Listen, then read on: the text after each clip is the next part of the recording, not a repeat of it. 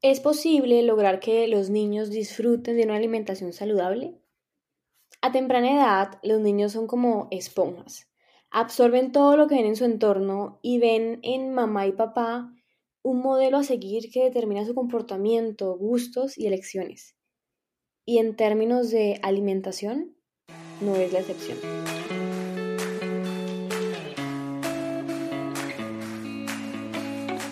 Te doy la bienvenida a Bocado Consciente Podcast, un espacio para nutrirnos desde el amor.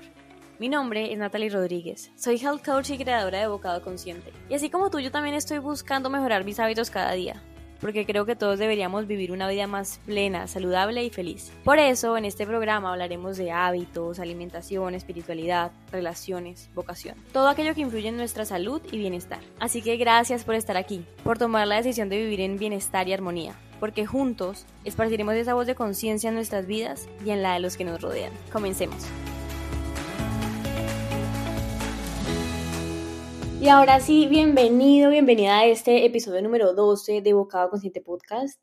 Aprovechando que estamos en el mes de octubre, el mes de los niños, quise abordar el tema de alimentación infantil porque considero que es de vital importancia promover buenos hábitos alimenticios en los niños, más aún en el mes del, triqui Halloween, que se caracteriza tanto por la gran ingesta de dulces y alimentos procesados llenos de azúcar, aditivos, conservantes y grasas trans. ¿Cuál es el efecto de este tipo de alimentos en los niños? Estudios recientes indican que los niños no vivirán tanto como sus padres y abuelos porque están desarrollando afecciones asociadas con el envejecimiento como la diabetes tipo 2, la presión arterial alta o el colesterol. La causa, el sobrepeso, la obesidad en los niños. Las tasas de obesidad en los niños son cada vez mayores y es curioso que es un tema que se puede prevenir con educación, buena alimentación y buenos hábitos. El cambio empieza desde nuestros hogares y la salud y el bienestar de nuestros niños está en nuestras manos. Si es así, si la salud de alguien que queremos está en nuestras manos, ¿por qué no hacemos nada? No sé si sea desinformación em, o que no dimensionamos la gravedad de la situación o que tal vez luchamos con la falsa creencia de que lo saludable sabe feo y que es misión imposible hacer que los niños disfruten de la buena alimentación. Lo primero es ser conscientes de que necesitamos un cambio y lo segundo es convencernos de que sí es posible hacer que los niños amen lo saludable. La comida saludable no solo trae beneficios para nuestra salud, sino que también puede ser realmente deliciosa. Y hoy en día encontramos en el mercado muchas alternativas saludables que nos ayudan a hacer más amena la transición hacia, hacia una buena alimentación. Y les digo que es posible que los niños amen lo saludable porque yo tengo un hermano pequeño que desde chiquito se le inculcó los beneficios de tener una buena alimentación y hoy en día él le gustan las alternativas saludables. Yo les mentiría si les digo que le ponen un dulce y, y no le llama la atención porque es un niño y a los niños les llaman la atención los dulces, los paqueticos.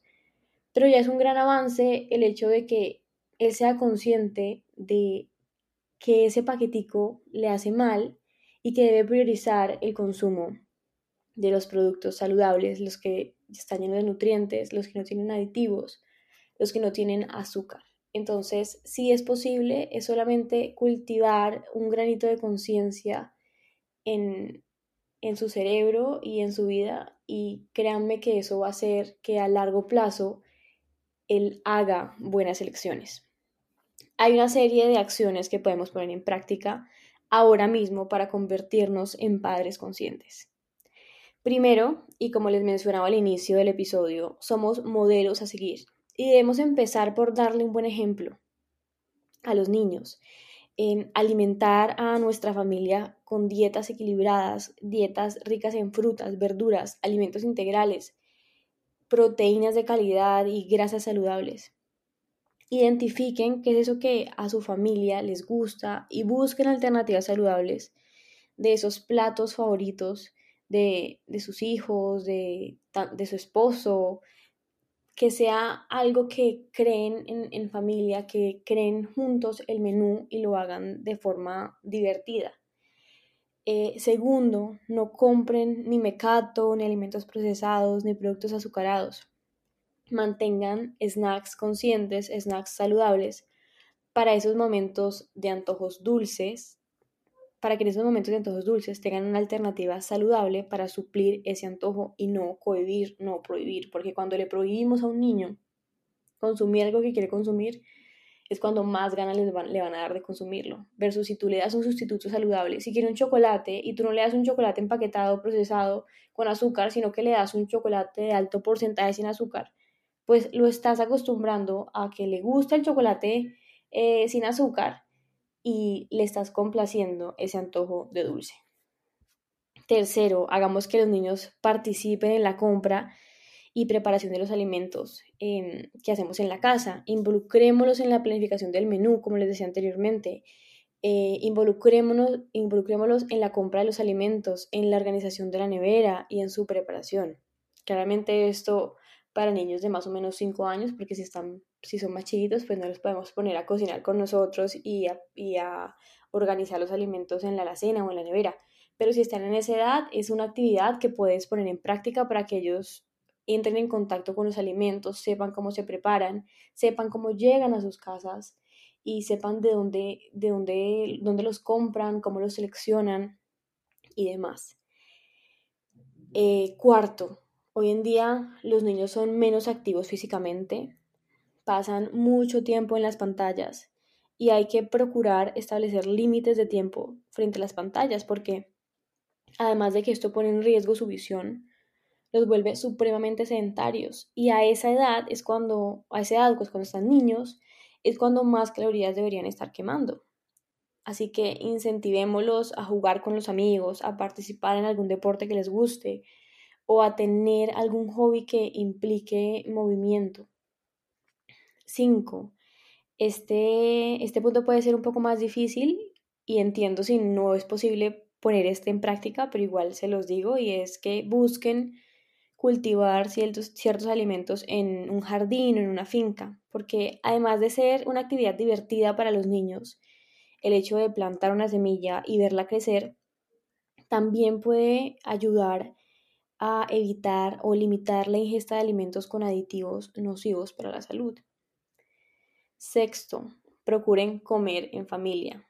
Establecer horarios sagrados para compartir con la familia es supremamente importante y evitar cualquier tipo de distracciones en ese momento. Ese momento es para aprovecharlo para hablar con la familia, para dialogar de, diferentes temas de interés eh, y también, ¿por qué no enseñarles en ese espacio sobre los beneficios de tener una buena, de una buena alimentación? Séptimo, hagamos que cada bocado sea una aventura. Contemos historias alrededor de la comida, juguemos con los diferentes colores en, en el plato, tratemos de variarles la forma en que consumen las verduras. Por ejemplo, podemos hacerles pancakes de avena con espinaca o con remolacha y aprovechar que, digamos, el, el pancake de espinaca tiene ese color verde para contar una historia alrededor de, del color verde del, del pancake. Por ejemplo, podemos decirle que, es el alimento, que era el alimento que se comía Hulk y por eso Hulk está tan musculoso y tiene ese color verde. Entonces tratemos de, de buscar historias divertidas para que los niños vean el, el tema de alimentarse saludable como, como toda una aventura. Octavo, no le demos siempre lo mismo, no les demos siempre lo mismo.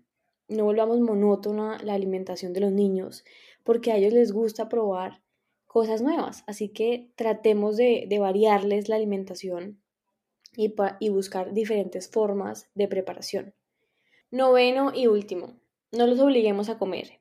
Instintivamente sabemos cuándo parar. Tal vez con el paso de los años hemos perdido ese instinto de saber cuándo estamos llenos y cuándo parar de comer, pero los niños son más sensibles a este indicio, así que no les quitemos la posibilidad de desarrollar esa habilidad. Los mayores desafíos en nuestra alimentación son la motivación, el hecho de comenzar y los cambios saludables a largo plazo. ¿Cómo nos motivamos a nosotros mismos y a las personas que nos rodean a mejorar nuestra, nuestra alimentación, a tener una alimentación adecuada, teniendo un plan correcto? Tomando pasos simples y pequeños para tener éxito y no morir en el intento. Esto es clave para tener éxito y no morir en el intento.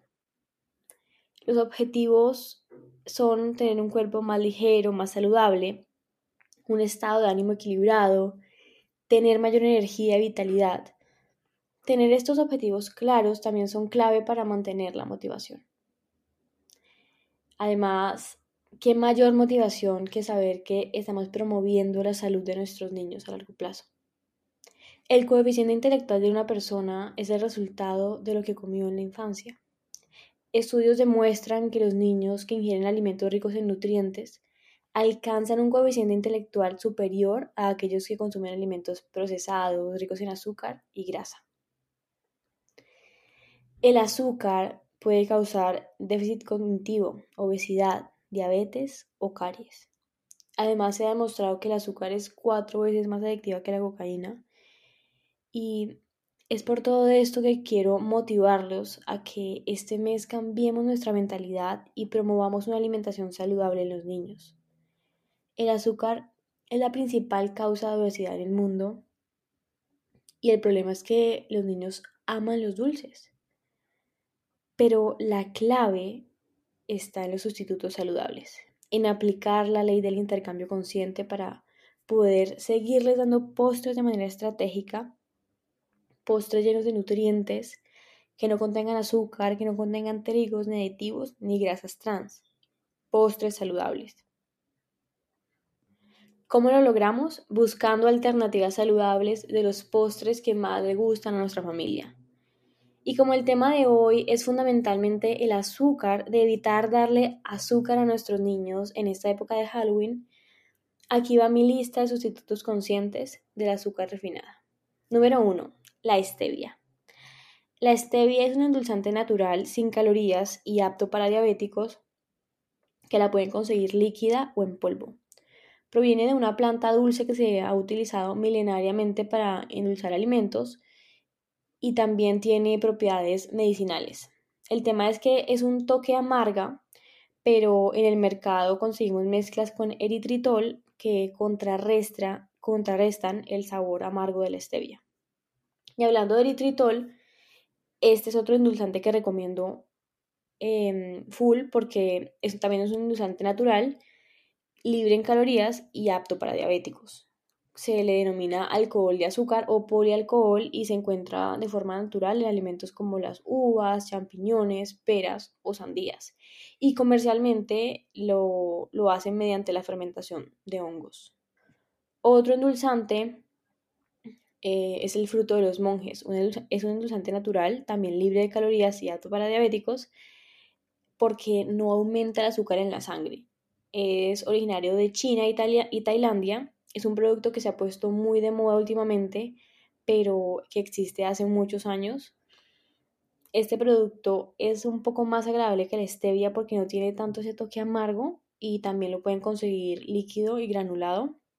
Y también casi siempre lo venden mezclado con eritritol. Por último, tenemos el sirope de yacón. El yacón es un tubérculo con excelentes propiedades para nuestro organismo. Tiene antioxidantes, reduce el colesterol malo, previene el estreñimiento, ayuda a bajar de peso y estimula el sistema inmune. Es especialmente bueno para los diabéticos porque reduce los niveles de azúcar en sangre.